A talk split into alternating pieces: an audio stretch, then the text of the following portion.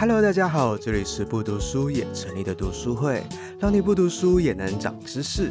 每一集我们都会介绍一本书，从文学到数学，从生理到心理，不管是商业、财经、科普、人文，还是艺术设计、经典名著，这里通通都有。事不宜迟，赶快来听我们的分享吧。我今天要分享的是这个穿长靴的猫，就是很经典的，算童话故事吧。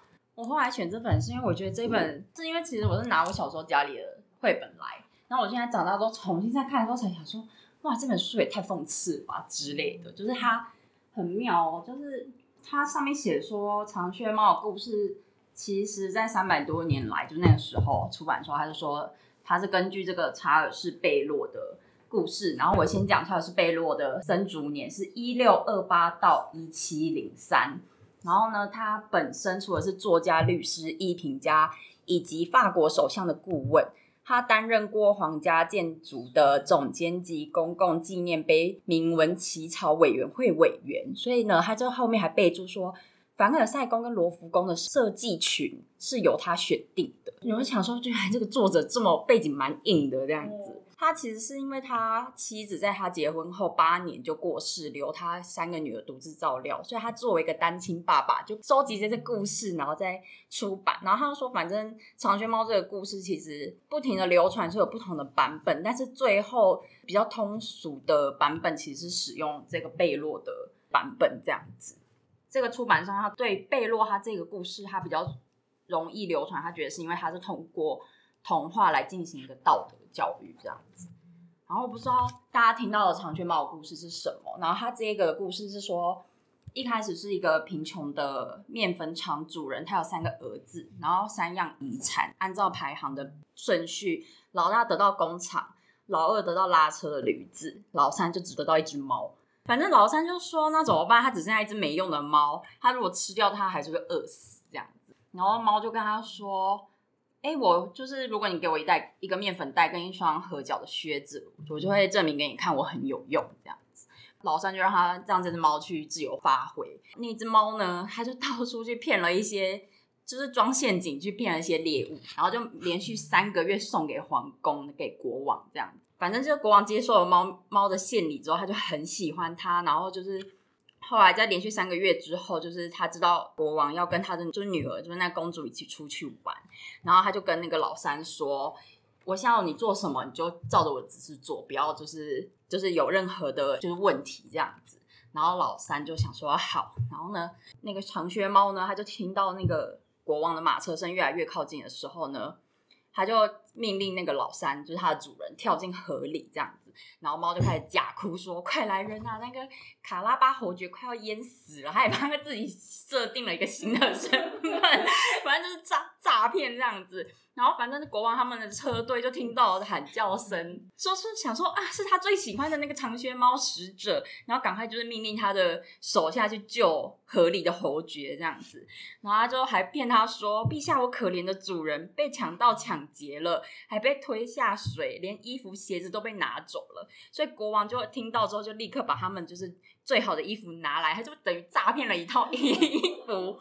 然后呢，就是因为穿了衣服之后呢，就是原本就年轻俊美的老三呢，就显得非常的气宇轩昂。然后呢，公主就默默的就是有些这个人很帅，然后就是偷看他几眼这样子。然后呢，就邀请他坐上那个马车一起出游。这个时候，长靴猫呢就先偷就往前走，他没有跟着上车，他就先往前开，但他不知道为什么就知道他们出游的就是路线。他就先赶快往前走，之后呢，他就遇到了玉米田，看到有几位农夫在工作，然后猫就跟他们说：“告诉你们一件大事，等一下国王就要来了，你们一定要说这片田地是卡拉巴侯爵的，不然他等一下会把你剁成肉酱。”然后就就那农夫也就这样被勒索成功，然后就马车到的时候呢，国王就问说：“这是谁的土地啊？”然后呢，就是农夫就跟他说：“是卡拉巴侯爵的。”然后那个国王就很就称赞那个老三说：“你的田很肥沃，很棒。”结果这个老三竟然也很机灵的说：“对啊，我的田就是年年丰收。”然后猫就觉得就是对于它的主人这个机灵反应就觉得很棒，就得到它的真传。哎，它上面是真的写得到长靴猫的真传 这个文字。反正那个猫呢就继续一直不断的抢先赶路。反正车队经过每个前地，他都会说这是卡巴侯爵的土地，然后就一直这样骗到后面，然后到最后呢，他就是让那个，对，我后来长大的时候看才发现长靴猫的故事怎么那么荒谬。然后呢，反正最后到他们那个路线的终点的时候，有一座很大很黑的城堡，里面住着一个专门吃人的很富有的恶魔。事实上，他们说刚刚一路上的产业都是属于恶魔的。然后这时候长靴猫就跟守门人说，他想要求见大魔王，然后大魔王就也同意了。然后长靴猫就跟他说，久仰大人的法力无边，你就是听说你可以千变万化，随心所欲，就变成变化成各种动物或什么的。这个时候就是恶魔，就是虚荣心就是起来，然后他是说你就是变成就是各种就是猫咪说的动物这样子。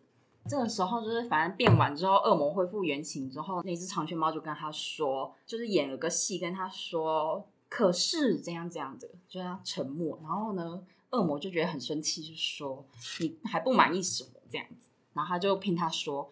人家说变大容易变小难，那恶魔大人，你是不是没有办法把自己缩小成一只老鼠？然后这时候就是恶魔就把自己变成一只老鼠，然后猫就把它吃掉，然后他就立刻把那个产业都并吞，然后送给他的主人。就是所以到后面那个车国王的车队来的时候，就说哇，这个城堡非常的壮丽，这是谁的啊？这样子。然后这时候长卷猫吃完了嘛，就是恶魔被吃掉，他就立刻到门口来说啊，欢迎光临塔拉巴侯爵的城堡。就国王的车，这一群人一进去之后，就是越逛越精彩。想说这是这国王我本身此生见过最华丽的建筑。然后长靴猫还已经准备好，就是想宴要等着这些贵宾们享用。然后呢，这个时候他就后面就写说，在这一连串的奇遇之后，美丽的公主就被感动了，她就芳心所属这样。然后国王就在吃吃饭吃到一半的时候，就跟他说：“哎，侯爵，如果你不嫌弃的话，你愿意娶我的女儿为妻吗？”然后这个时候，这个他底下这一句话，他写：“谁能相信一个穷小子竟能有这份福气？机会来时怎能放过？这幸运的年轻人就在这一天摇身一变，成为最幸福的人。”然后这只猫，它就得到它的奖赏，就每天都过着从此之后就过着养尊处优的日子。然后这是最就是后来的那个长须猫的版本。但是我觉得最荒谬是，就大家还记得刚刚我说那个作者生卒年吗？他作者还有留下一段话，他写说。这个故事主要告诉我们说，只要善用想象力、机智和判断力，再加上冒险犯难的精神、认真做事的态度，不轻言放弃，就有机会成功。就是原来的作者写的。然后呢，他就说：“哦，那大家可能会问说，为什么猫自己本身拥有这么多的优点，又这么聪明，却让它的主人来享受这件事呢？”然后他就说。哦，我想如果主人没有准确的判断力，他怎么知道如何善用猫的机智和本领呢？他没有善用啊，他只听他话而已。然后我就越看想说，这好讽刺哦，这个。然后最后呢，他就还有说，或许你又问，为什么公主会这么轻易的爱上年轻的卡拉巴呢？这我们只能说，爱情是很难解释的。而且出色的外貌自古以来都是人人所喜欢的把惊叹号，然后就这样结束这个故事。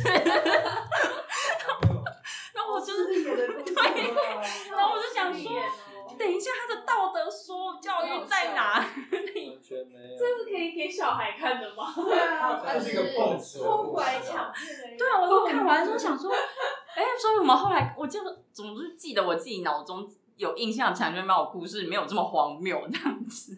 长靴猫到底发生什么事？这个翻译很有年代感。对啊，就是等下是什么？法力无边。法力无边。什么气宇轩昂？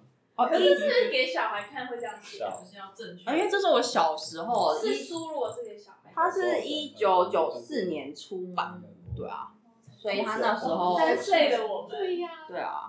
没错，这个故事就这样。好，谢谢吧，谢谢吧。